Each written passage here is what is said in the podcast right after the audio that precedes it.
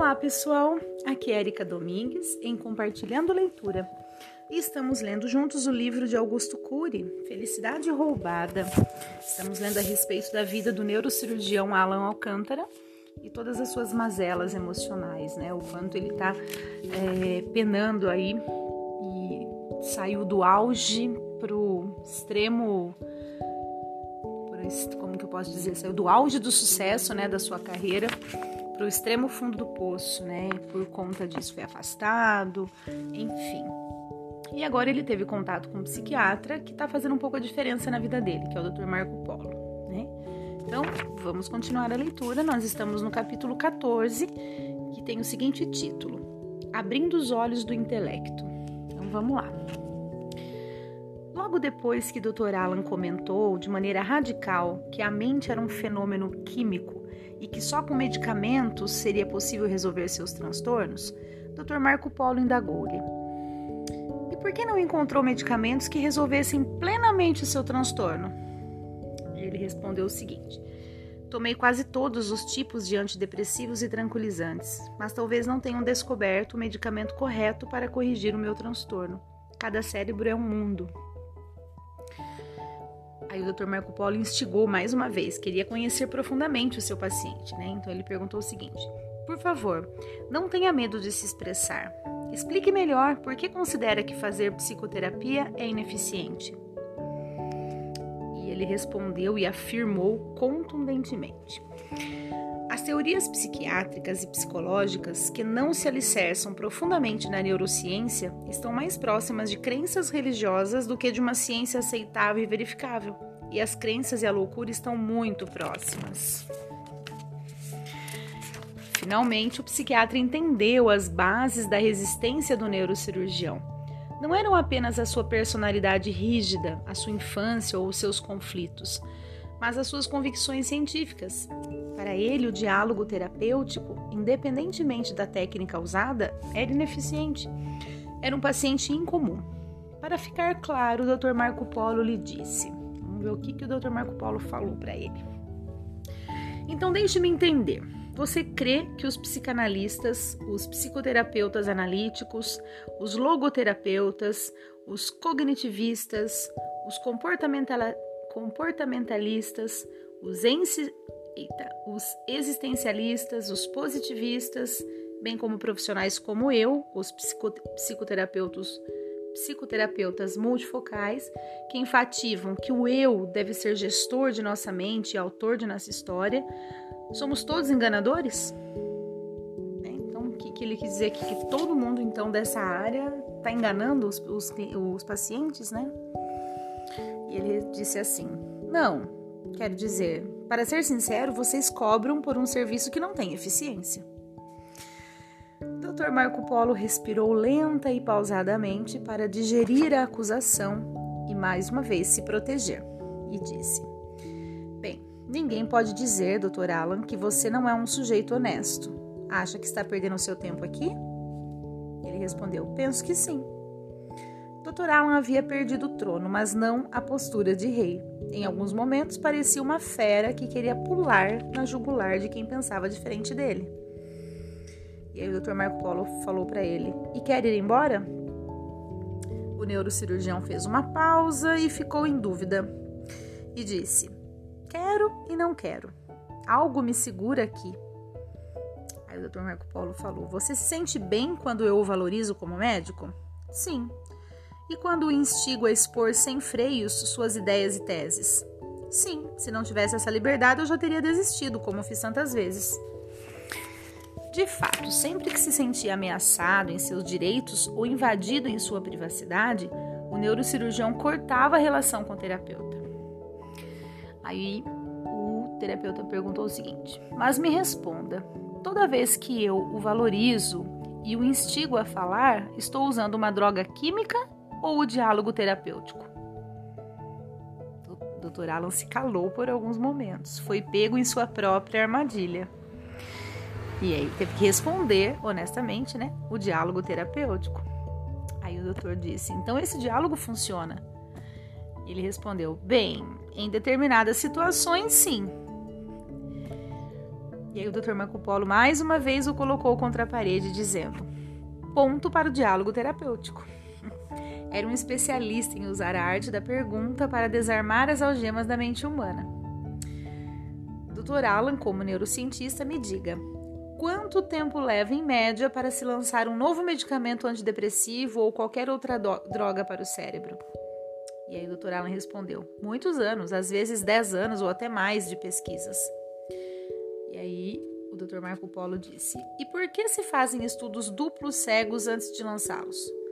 Você sabe, a pesquisa em que se dão dois tipos de substâncias para dois grupos de pacientes com a mesma doença. Um grupo recebe a droga que se está testando e o outro recebe um placebo, uma mentira química. O grupo que recebe o placebo pensa que está recebendo a droga real. E aí ele falou: fazem-se estudos duplos cegos para medir a eficácia do medicamento. A droga que se está testando tem de ser significativamente mais eficaz do que o placebo. E aí o Dr. Marco Polo disse: Muito bem, você já viu resultados desse tipo de estudo? E o Dr. Alan respondeu: Claro, tenho estudado muito sobre isso. Estou à procura dia e noite de solucionar o meu problema. E aí o Dr. Marco Polo: Ótimo, então se você se lembra, me conte uma das pesquisas que analisou. E ele disse: Lembro-me de um novo antidepressivo avaliado positivamente em 62% dos pacientes. E o placebo? O Dr. Marco Polo indagou. Em 38%. Esse resultado indica o quê? Que o antidepressivo funcionou. Não apenas isso, pense comigo. Se 38% dos pacientes depressivos que tomaram o placebo tiveram melhora dos seus sintomas, isso indica que a sua tese de que todo transtorno psíquico deve ser corrigido apenas quimicamente não se sustenta, não se sustenta, está errada. Dr. Alan quase caiu da poltrona, não tinha como contestar o Dr. Marco Polo. E este, o Dr. Marco Polo, o instigou ainda mais e disse: E por que 38% dos pacientes melhoraram? Bem, porque não são apenas as drogas que interferem no complexo mundo da mente humana, há outros fatores. Quais? perguntou rapidamente né, o psiquiatra. E ele respondeu: talvez sentir-se sentir assistido, acolhido, acreditar na eficácia do medicamento. Como o neurocirurgião era um homem honesto consigo mesmo, o seu céu intelectual se abriu naquele momento.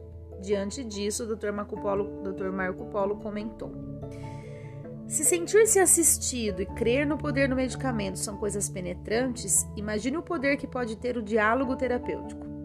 Pensar na mente humana apenas como fruto de reações bioquímicas, achar que a consciência existencial é uma mera ilusão dessas reações, é reduzir a complexidade dela.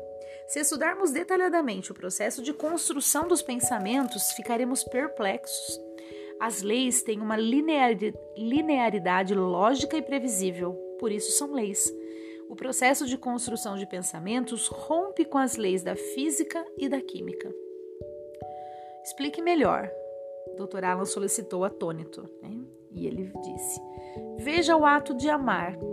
Amar é necessitar, trocar, entregar-se, procurar, esperar. É um fenômeno lógico? E o, o Dr. Alan né, respondeu: Não, Amamos até quem não nos, não nos dá retorno. Exato. Do mesmo modo, odiar, ter compaixão, abraçar, rejeitar, compreender, excluir, punir, dar uma nova chance, são fruto da plasticidade construtiva e da liberdade criativa do ato de pensar. São fenômenos que rompem o cárcere das leis da teoria da relatividade da física quântica. E aí expressou o Dr. Alan, né, dizendo o seguinte: Queria discordar de você, mas não tenho argumento. Uma filha que espera que o pai mude, mesmo quando ele a decepciona mil vezes, não está agindo de maneira lógica, segundo uma lei rígida. Expressou o Dr. Alan ao fazer uma varredura em sua longa e triste história com Lucila.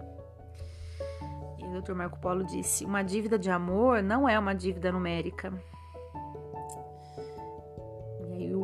neurocirurgião Dr. Alan disse o seguinte: criar monstros e nos perturbar com eles, ainda que só existam em nossa cabeça, também são, são atos ilógicos. Muito bem, depois desse admirável diálogo, o psiquiatra afirmou: Você definitivamente nunca teve uma psicose. Sua construção de pensamentos transita dentro dos parâmetros da normalidade, ainda que crie fantasmas. Mas lhe afirmo com todas as letras que, mesmo os surtos psicóticos, não apequenam um ser humano. Ao contrário, revelam sua sofisticadíssima construção de pensamentos, ainda que desprovida de conexão com o mundo concreto. Nesse momento, o Dr. Alan recordou-se dos mais diversos deboches que sofrera, direta ou subliminarmente. Era um homem com muitas cicatrizes em sua memória. Nada machuca tanto um ser humano quanto se sentir um doente mental. Nada esfacela tanto a autoestima quanto se sentir deprimido, fóbico, obsessivo, psicótico. Fico feliz com sua abordagem de que um transtorno psíquico não revela a pequenez no ser humano, mas sua complexidade. Aí o Dr. Marco Polo disse o seguinte: na realidade, ninguém é normal. Só pensa que é normal aquele que nunca teve coragem de mapear sua mente. Só pensa que é normal quem esconde seus conflitos debaixo do tapete do status, da crítica, do orgulho. Né? E aí, vamos lá ver o que, que o doutor Alan disse. Confesso que já fui um desses normais anormais. Critiquei o que não conhecia, admitiu o estudioso do cérebro. E depois de uma pausa para repensar, ele acrescentou com entusiasmo: Se o processo de construção de pensamentos desobedece a algumas das leis físico-químicas, então podemos inferir a psique então podemos inferir a psique é muito mais do que um computador cerebral superpoderoso e organizado. Vou ler de novo essa frase, ficou meio confusa. Se o processo de reconstrução de pensamentos desobedece a algumas das leis físico-químicas, então podemos inferir a psique é muito mais do que um computador cerebral superpoderoso e organizado. Nesse caso, a morte não pode ser o ponto final da história humana, mas uma vírgula. Dr. Marco Polo abriu um largo sorriso. A mente do neurocirurgião era espertíssima. Vamos ver o que o Dr. Marco Polo disse agora. Essa é a esperança das mais diversas religiões e, consequentemente, da grande parte da humanidade. Mas sou um profissional da ciência, só lido com fenômenos naturais que ocorrem antes do átimo final, antes do último suspiro existencial. Hoje, quando a fé entra, a ciência se cala e vice-versa mas prefiro não entrar nessa seara aqui. E aí o doutor, o doutor Alan, né?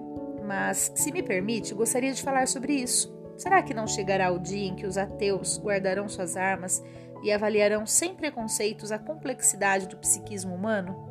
Será que não chegará o dia em que os religiosos perderão o medo da ciência e utilizarão também sem preconceitos os avanços da neurociência? Será que as descobertas da ciência confirmarão cada vez mais quão complexa é a vida e todas as leis do universo? Culminará a ciência apontando para o autor da vida? Dr. Allen indagou. Mais do que como um neurocirurgião, ele falava como um estudioso neurocientista. E aí o Dr. Marco Polo. É provável que chegue o tempo em que ambos conversarão como atores maduros sobre o infinito mundo que se esconde dentro da finita cabeça humana. Toda pessoa radical, seja um cientista, seja um religioso, desconhece que a verdade é um fim inatingível, não sabe que o pensamento consciente é virtual. E o doutor Alan. Foi um homem radical. Fui um homem radical. Supervalorizei as leis da bioquímica, as drogas medicamentosas e as intervenções cirúrgicas. Desprezei o movimento das emoções e das palavras. Para mim, o diálogo servia para construir relações sociais, mas não para construir um ser humano, mas não para reconstruir um ser humano. Estou surpreso e um tanto confuso. E aí declarou o Dr. Marco Polo: O diálogo terapêutico pode ser tão ou mais poderoso do que uma substância química. Um abraço, um beijo, um ombro em que se apoiar, ou por outro lado, uma falsa crença, uma rejeição social, uma perda, podem ser mais penetrantes na mente humana do que um projétil. O neurocirurgião fez mais uma pausa para refletir e, depois de um silêncio cálido, concluiu: Se as palavras fossem balas, todos seríamos assassinos. Vendo que seu cliente tinha finalmente entendido que o tratamento terapêutico poderia, se realizado adequadamente, ter grande impacto no psiquismo, então ele comentou. Então, o Dr. Marco Polo comentou o seguinte: Dr. Alan, você, assim como eu, é um amante da neurociência, mas nós a vemos de perspectivas diferentes. Os medicamentos psiquiátricos são muito importantes em alguns casos, mas a atuação do eu como gerente da mente humana é imprescindível. Educar o eu é fundamental. O eu é a consciência crítica, a capacidade de mudança. Li em artigos recentes que há indícios de que os neurônios podem ser estimulados em suas conexões, melhorando a percepção cognitiva. E para isso a educação mundial tem de se reciclar. Aí o Dr. Alan disse: Desculpe-me, não entendi o que quer dizer. E ele falou o seguinte: a educação mundial deve passar da era da informação para a era do eu como gestor da mente humana. Ainda continuo sem entender, disse o neuro, neurocirurgião curioso. E o Dr. Marco Polo explicou. A era da informação produz a tecnologia que hoje nos deslumbra, porém não é capaz de produzir mentes livres, maduras, cujo eu, que representa a capacidade de escolha, saiba gerenciar pensamentos, proteger a emoção e construir relações saudáveis. Alan. Tenho a impressão de que o mundo moderno se converteu em um grande manicômio.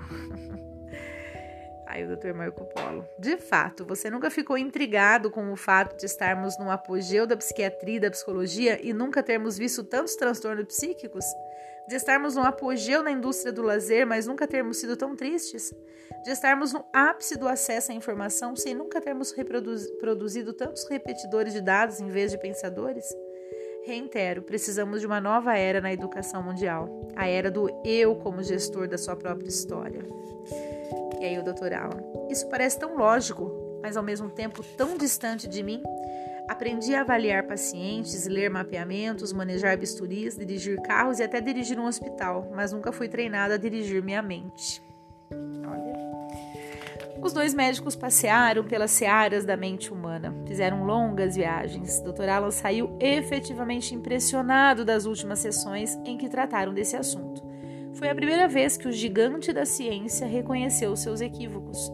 Seu transtorno psíquico o arruinara o distanciara do mundo social, nocauteara sua profissão, atirara na sarjeta suas habilidades. Agora ele precisava se reinventar, mas para isso tinha de conhecer e equipar seu eu, e acima de tudo entender que não há caminhos sem acidentes. Os maiores desafios estariam por vir, Dr. Alan descobriu. Ou melhor, os melhores desafios estariam por vir. Dr. Alan descobriu abismado que sua mente era como uma grande empresa sem diretor e à beira da falência. Que legal, acabou o capítulo aqui, pessoal. Que bacana, né? Ele já tá conseguindo enxergar de outra forma tudo isso que ele tá passando com ele, né? E olha só que, que interessante. O que um, um, um psiquiatra, um bom psiquiatra, consegue fazer com seu paciente. Que bacana, né? Então é isso, pessoal. Já olha, 18 minutos de áudio. Então, um grande abraço a todos e até o nosso próximo áudio.